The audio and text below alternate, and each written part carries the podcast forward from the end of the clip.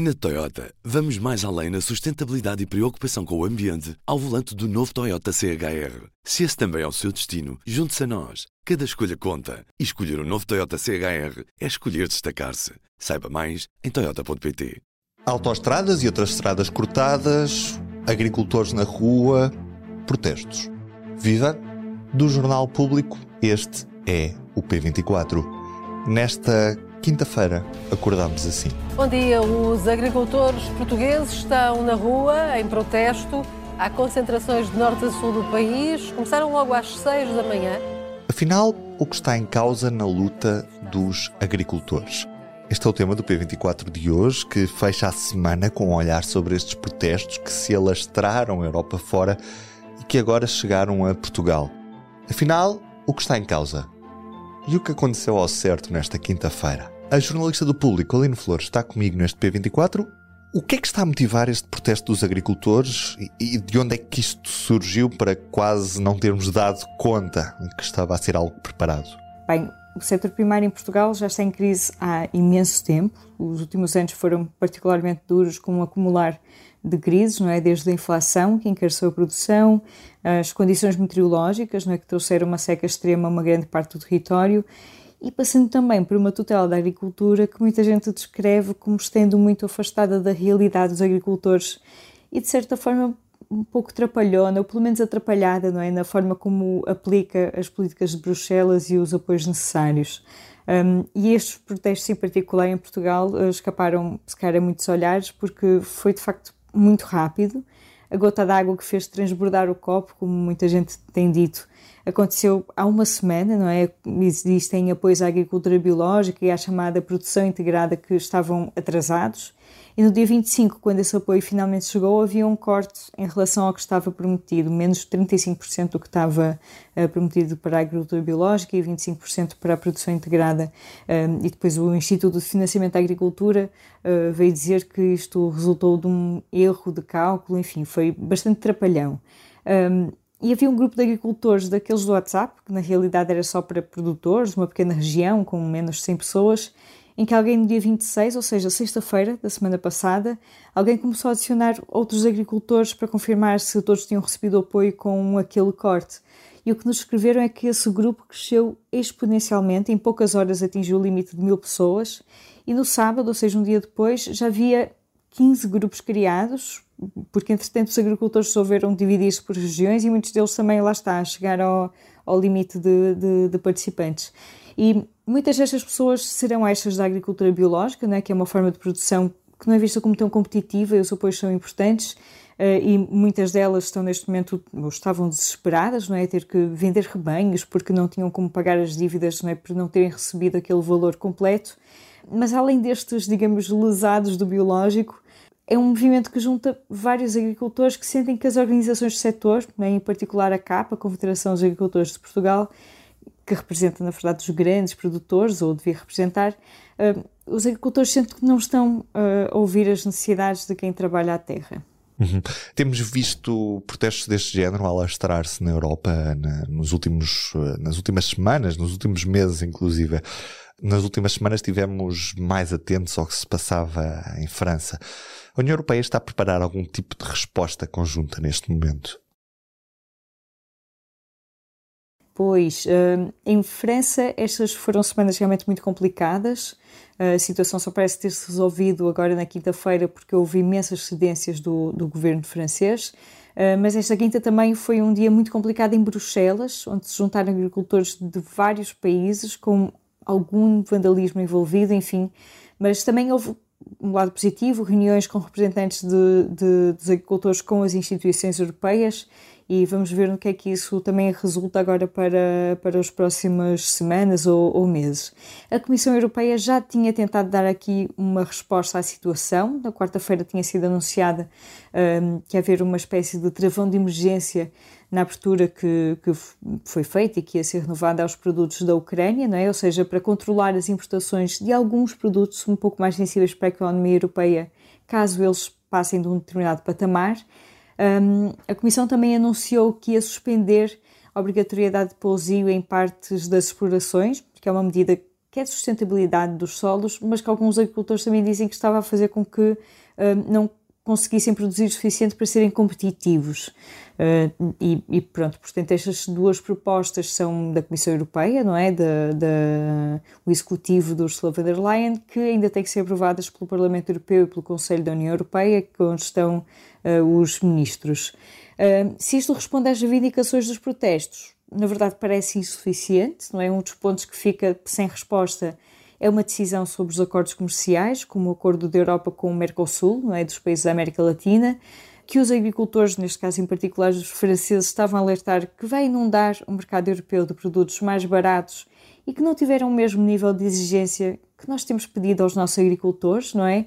Uh, isto foi tem sido uma das questões que o presidente francês Emmanuel Macron também tem levantado junto da Comissão Europeia, mas mexer nestes tratados comerciais é quase tão difícil como mexer na política agrícola comum, portanto, vamos ver o que é que Ursula von der Leyen vai uh, apresentar agora nas próximas semanas ou, ou, meses na sequência então destes, uh, destas conversas não é, que tem tido com os agricultores. E que resposta é que deu o governo português e, e o que é que fez os agricultores dizer que não é suficiente? Na quarta-feira, depois de reunir com alguns representantes do setor, depois pronto, há sempre as queixas que não foram todos, não é? uh, o governo prometeu 440 milhões de euros para reforçar os, apoio aos, os apoios aos agricultores, se bem que já estivessem em negociações também estes apoios por causa da situação de seca extrema que nós estamos a, a viver, em particular no sul do país. Esta quinta-feira, depois foi anunciada ainda uma linha de crédito de 50 milhões de euros, não é? sem juros, uh, o que pode ser também uma, uma resposta muito útil para os agricultores em situações mais uh, limite.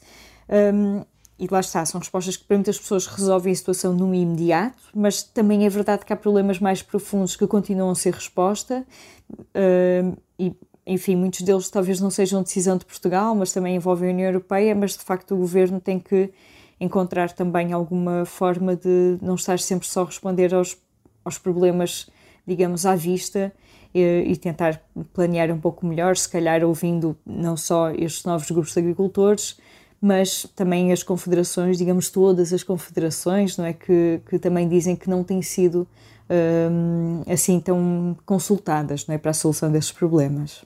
E qual é que é o futuro deste protesto, ali? Olha, tal como começou, pode terminar a qualquer momento. É? Já na quinta-feira, os agricultores começaram a desmobilizar em alguns sítios, mas, por exemplo, em Coimbra uh, continuavam a, a, querer negociar. Um, e isto de ser também um movimento inorgânico, como se diz, também faz com que o caderno de encargos não seja exatamente o mesmo para todos os núcleos, um, que não é necessariamente mal, até porque eles têm de facto um, um conjunto de reivindicações uh, uh, minimamente comuns. Uh, mas também, como alguém dizia, a verdade é que estes agricultores já ganharam e nem sequer é só por terem tido estas respostas não é, do, do, do governo. É porque durante o dia inteiro e vamos ver se, se foi só um ou se ainda vão ser mais, toda a gente soube que os agricultores estão à rasca, não é? E toda a gente soube quais são os problemas deles.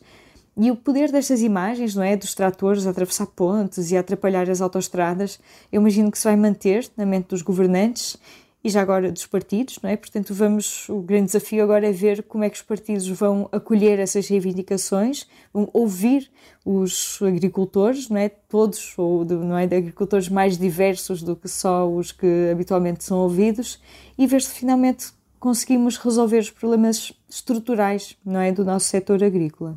A acompanhar estas mobilizações esteve a jornalista do Público, Teresa Serafim. Teresa, viva! Bom dia! O que é que viste nesta quinta-feira? Esta quinta-feira, em vários locais do país, desde Mugadouro, Vilar Formoso, Coimbra, Elvas e Vila Verde de Ficalho, vários agricultores estiveram em protesto, que foi mobilizado pelo Movimento Cívico de Agricultores, que se diz apartidário e que convocou os agricultores sobretudo através do WhatsApp. Uma das grandes reivindicações dos agricultores que participaram nos protestos foi o corte de apoios comunitários ligados à produção biológica integrada e ainda referentes ao ano 2023. Alguns desses cortes ultrapassavam os 30% e os agricultores só tiveram conhecimento que isso ia acontecer no final de janeiro. O governo, entretanto, anunciou mais apoios que ultrapassam os 400 milhões de euros, mas muitos não ficaram convencidos e decidiram participar nos protestos. O público esteve em Elvas, perto da fronteira com Espanha, onde vários grupos de agricultores bloquearam a Estrada Nacional 4 e a A6. Estavam dispostos em diferentes pontos e bloqueavam a estrada com tratores e carrinhas. O seu grande objetivo era não deixar passar caminhões para a Espanha, mesmo assim, podiam passar transportes de emergência médica com idosos, autocarros com crianças ou transportes com animais vivos. Ao longo da A6, uh, vimos filas com 50 caminhões, mas por vezes os agricultores deixavam passar também alguns deles, dizendo que não estavam ali para arranjar propriamente problemas.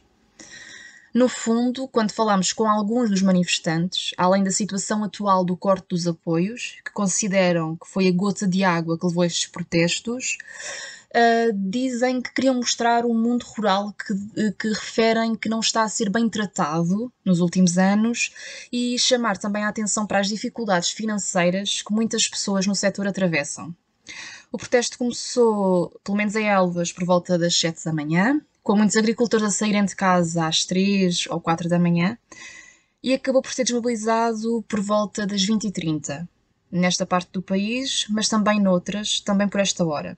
Isso aconteceu depois dos agricultores terem recebido um comunicado do IFAP, o Instituto de Financiamento da Agricultura e Pescas, e de terem tido a garantia de que vão receber até ao final deste mês os apoios que tinham sido retirados. Até ao início da noite desta quinta-feira, pelo menos, a informação que tínhamos era que os agricultores que estão em manifestação em Coimbra vão manter-se em protesto, até pelo menos esta sexta-feira. Este é um dos temas a que o público dá destaque, obviamente, nesta sexta-feira, o último dia de campanha eleitoral nos Açores. No domingo vai poder acompanhar a noite eleitoral em direto, o vídeo e áudio, a partir do site do público, 7h45 da tarde, menos uma hora nos Açores. Sempre desejei dizer isto aqui no P24. Ruben Martins deste lado, Aline Flor, Teresa Serafim, a música original é da Ana Marques Maia.